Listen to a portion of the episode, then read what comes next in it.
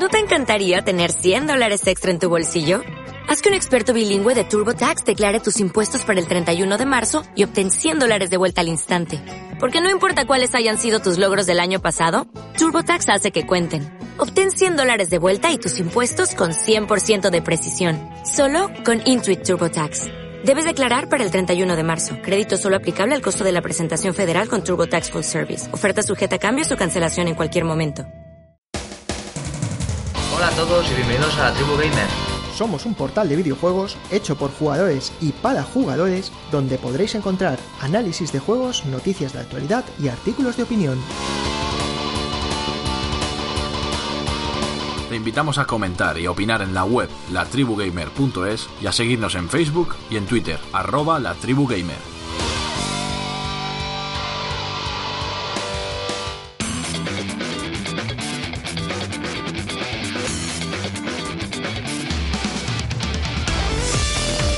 Bienvenido, estás escuchando el décimo programa de la segunda temporada del podcast. Debido a las vacaciones y lo complicado que lo tenemos en estas fechas para grabar en grupo, el amigo Rubén Redfield se ha prestado para grabar en solitario un pequeño programa dedicado a Shemu. Esperamos que lo disfrutéis, pero no sin antes dar las gracias a Rubén Redfield por su dedicación.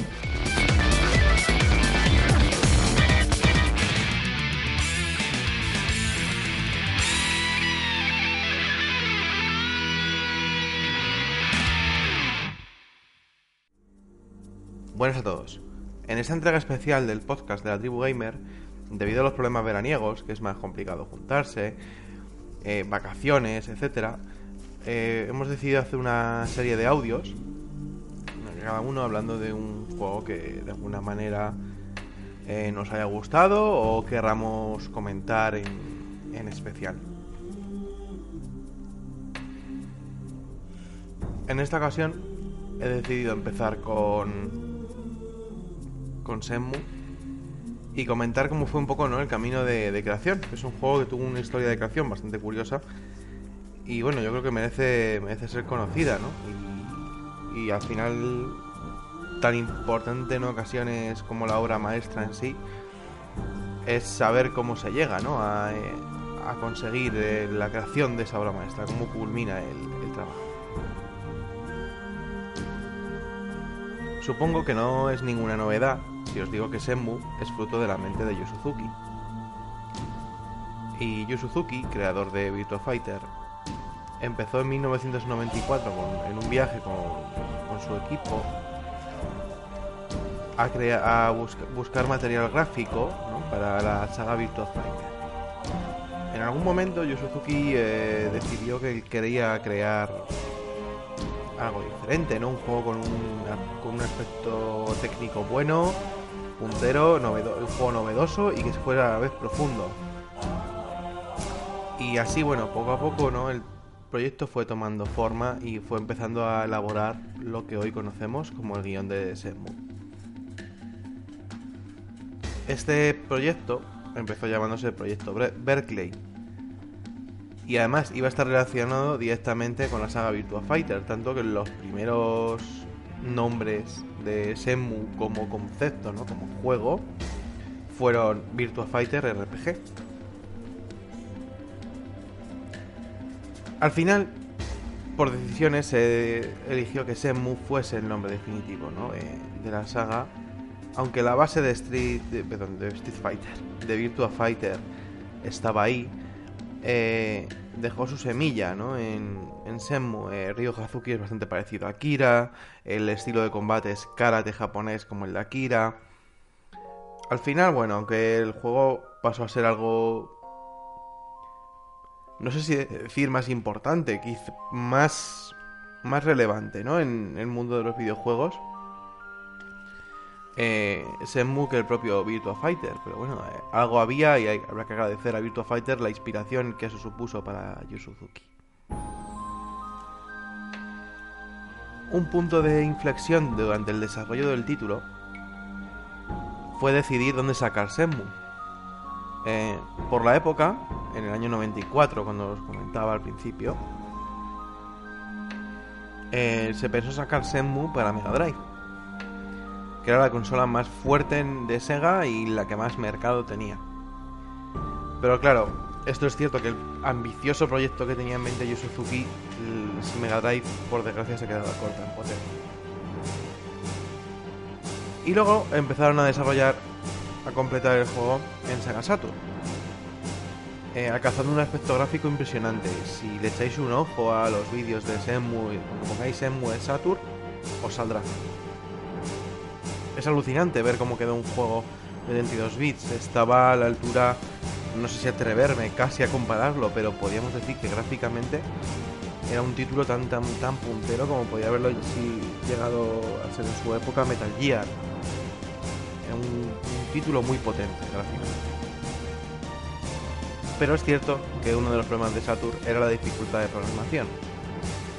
Y al final, esto quedó un poco en la leyenda, entre la leyenda de que si era difícil para programar para Saturn, o que Sega era consciente del, poco éxito que estaba teniendo la máquina, eh, se alejó el proyecto de, Sega Saturn por, totalmente, por completo, no dejaron eh, que continuaran allí.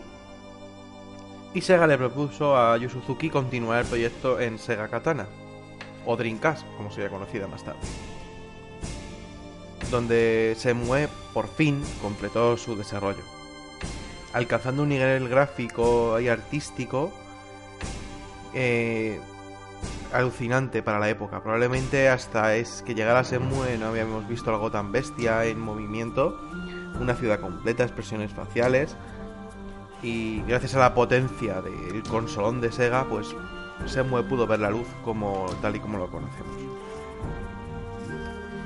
El juego completó su desarrollo tras cuatro años, en 1998. Eh, y entre 1998 y el lanzamiento del juego en Japón, en el año 99, en diciembre, se dieron multitud de entrevistas, ¿no? Comentando cómo había sido el proceso. Por eso, gracias a, a este tipo de cosas, conocemos muchos detalles de, de esto que os estoy comentando aquí. Eh, discos de demo para aburrir, se dieron un montón de demos diferentes de trozos del juego, eh, aspectos del juego. Pero por fin, eh, Semue fue, fue lanzado en el año 99. En España llegó a mediados del año 2000, una cosa así. eh, y se convirtió en un hito de, la historia de, de los videojuegos.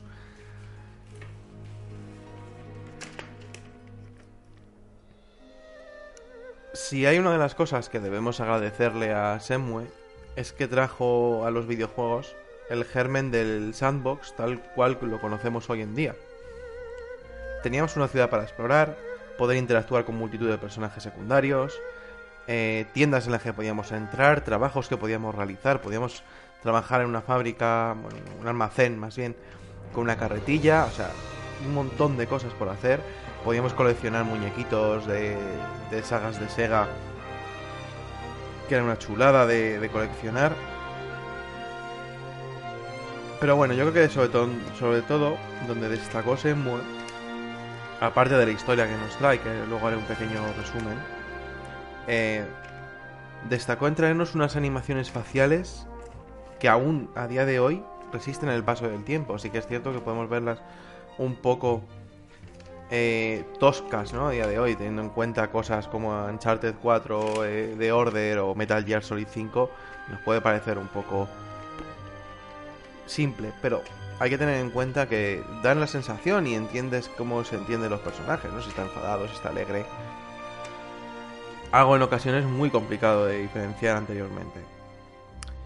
Eh, otro de los puntos también que yo creo que eh, me result- bueno, a mí personalmente me resultaron muy novedosos en la época era la climatología en tiempo real.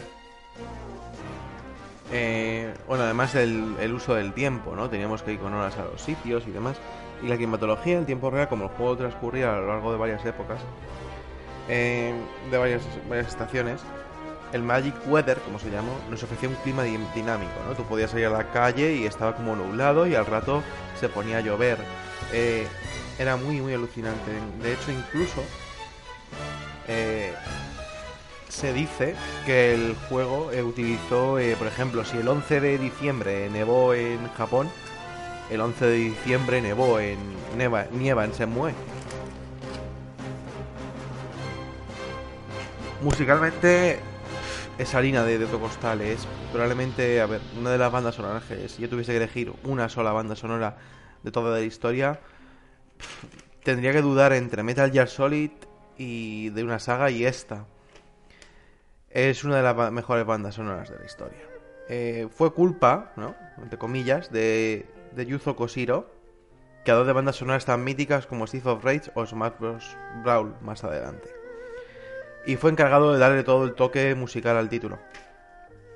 Sobre todo, la música eh, se basaba en la música tradicional japonesa y el toque de, bueno, a veces también música como rock, ¿no? en momentos así de, lucha y demás, eh, muy cañeros y bueno, yo creo que eh, no hay un momento en el juego en que no tengamos música o un hilo, pequeño hilo musical de fondo,